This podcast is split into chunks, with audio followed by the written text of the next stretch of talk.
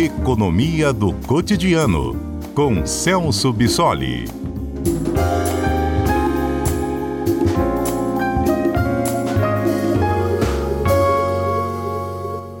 Celso Bissoli, boa tarde.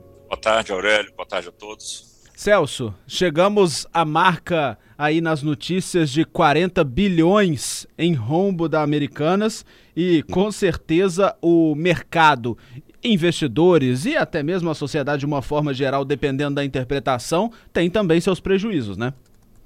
É, exatamente. Esse, esse caso da Americanas está dando o que falar e ainda vai ter muitas repercussões ao longo do tempo, ah, pelo próprio tamanho da empresa, né, do, da quantidade de clientes e fornecedores instituições financeiras envolvidas, mas também pelo, pelo motivo que gerou esse escândalo, né, a, uma possível fraude ou algum equívoco no balanço, né, no, registro contábil das operações da Americana e gerando consequências importantes, né, não só para a própria empresa, nós assistimos a uma queda de aproximadamente 80% no valor das ações da Americanas, isso é uma queda muito significativa, e claro, uma queda também muito abrupta no valor da própria empresa.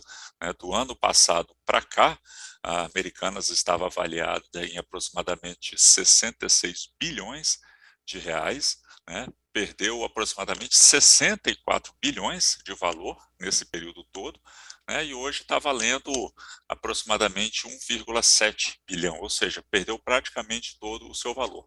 Claro que não só por conta desse escândalo, esse escândalo foi a, a cereja do bolo que nós assistimos, mas o desempenho dessa empresa já vinha uh, ruim, né, por conta de alguns outros fatores, né, uma queda no consumo uh, durante a época da pandemia, a inflação mais elevada, os juros mais elevados também, comprometendo o crédito e o consumo, então o desempenho da americana já vinha ruim, e agora com a divulgação desse, desse rombo, né, que praticamente dobrou o tamanho da dívida da empresa, né, o valor da, das ações despencou, e nós estamos assistindo agora uma relação bastante complicada, inclusive do ponto de vista judicial, da americana com os fornecedores e principalmente com os seus credores, os bancos.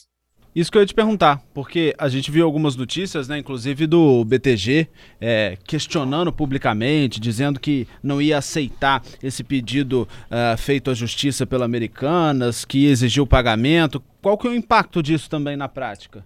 É, bom, o, o, grande problema é que se os bancos né, e todas as instituições credoras uh, pudessem exigir desse momento agora o pagamento de todas as dívidas que Americanas tem, o fato concreto é que a empresa não teria como arcar com as suas dívidas e todo esse processo seria judicializado de uma forma ou de outra.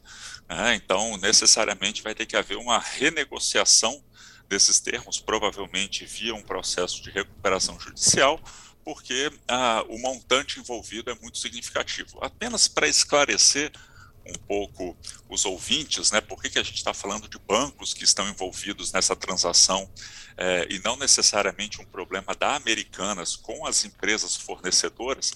É que ah, uma operação bastante comum nesse mercado de varejo é o que nós chamamos de risco sacado.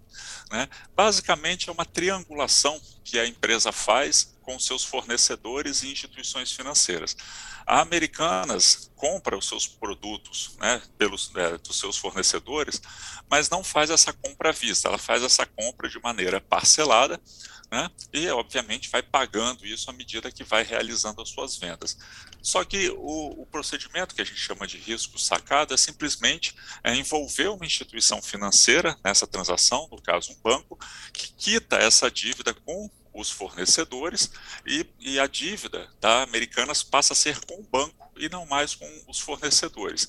Basicamente, isso se parece muito com essas operações que nós fazemos, por exemplo, de um financiamento. Né? Se você vai comprar um imóvel de alguém, né, e faz isso através de um financiamento, o banco vai quitar aquele imóvel com a pessoa de quem você está comprando e sua dívida passa a ser com o banco. E por que, que a Americana e outras empresas do varejo fazem isso? Porque o prazo de pagamento, né, o parcelamento dessas dívidas é muito maior com essas instituições financeiras do que com os, os fornecedores. Então, para a empresa isso é vantajoso porque ela consegue ficar com mais dinheiro em caixa para fazer as suas transações e as suas movimentações. O grande problema é como que essas operações foram registradas no balanço da empresa. Né?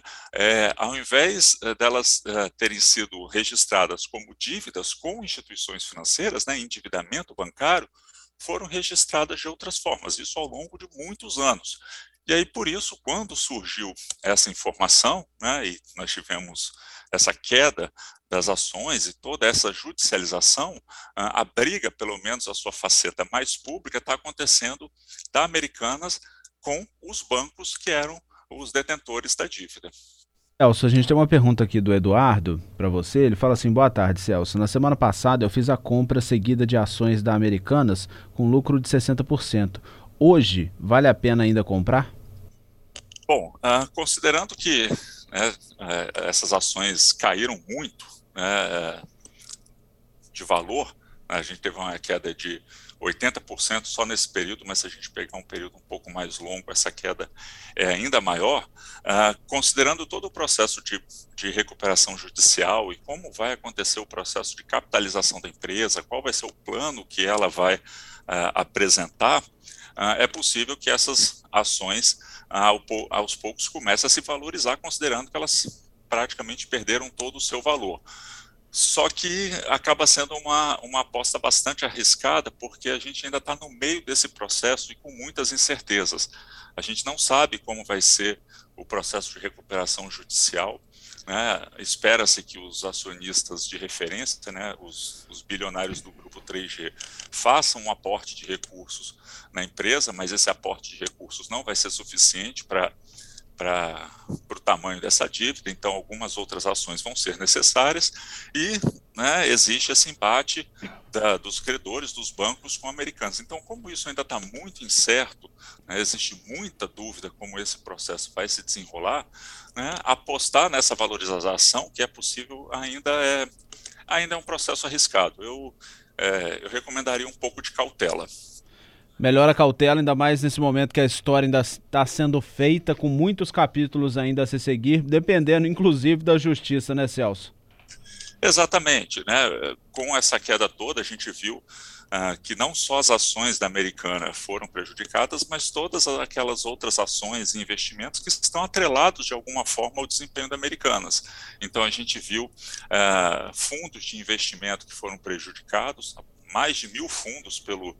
Ah, pelo Brasil afora foram prejudicados, então o PTG Pactual teve uma perda de quase 2 bilhões de reais, o Bradesco com 4,7 bilhões, o Santander com 3,7 bilhões, então tiveram uma, uma perda de valor, então esse efeito ainda está sendo observado.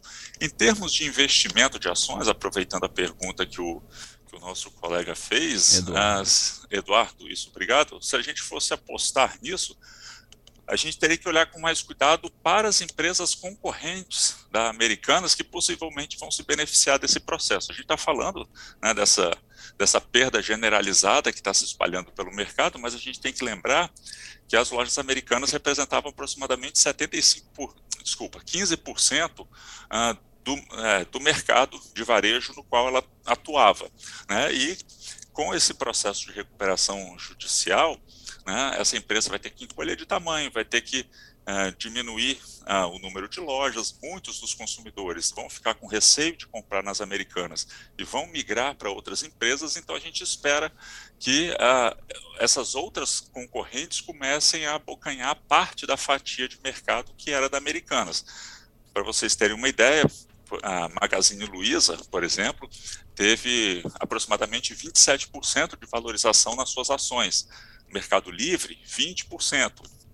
Essas empresas estão tendo uma valorização das suas ações justamente porque os investidores estão enxergando que essas empresas vão ganhar justamente pegando essa fatia de mercado americanos. Então, para apostar nesses investimentos, eu apostaria mais nessas empresas que é, é, quase certo que vão ganhar com esse processo todo do que qualquer outro tipo de investimento. Tá certo, Celso. Muito obrigado pelos seus esclarecimentos e a gente segue acompanhando este caso de perto porque ainda tem muita coisa para acontecer, viu? Boa tarde. Boa tarde e até a próxima semana.